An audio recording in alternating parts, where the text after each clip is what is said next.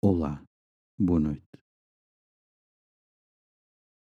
Estamos nos inícios da semana e hoje o livro dos Atos dos Apóstolos conta-nos como em Mileto, diante de um grupo de cristãos, São Paulo fala sem inibição daquilo que poderá vir a ser o seu próprio mistério pascal.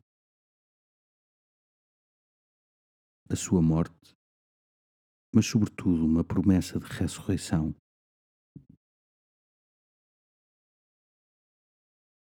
Com liberdade, falou de uma vida dura e exigente.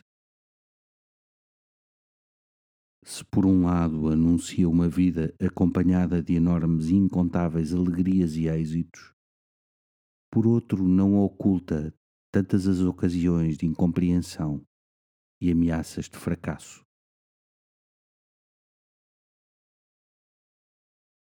Diante deste episódio, coloca a tua vida diante de Deus e não ameaças exclusivamente pela vitória ou derrota, pena ou glória, êxito ou incompreensão.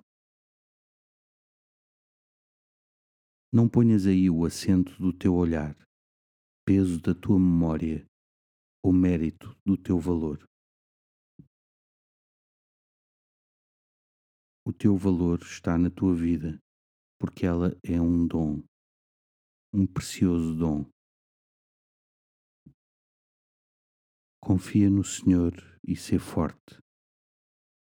Tem coragem e confia no Senhor. Glória ao Pai, ao Filho e ao Espírito Santo, como era no princípio, agora e sempre.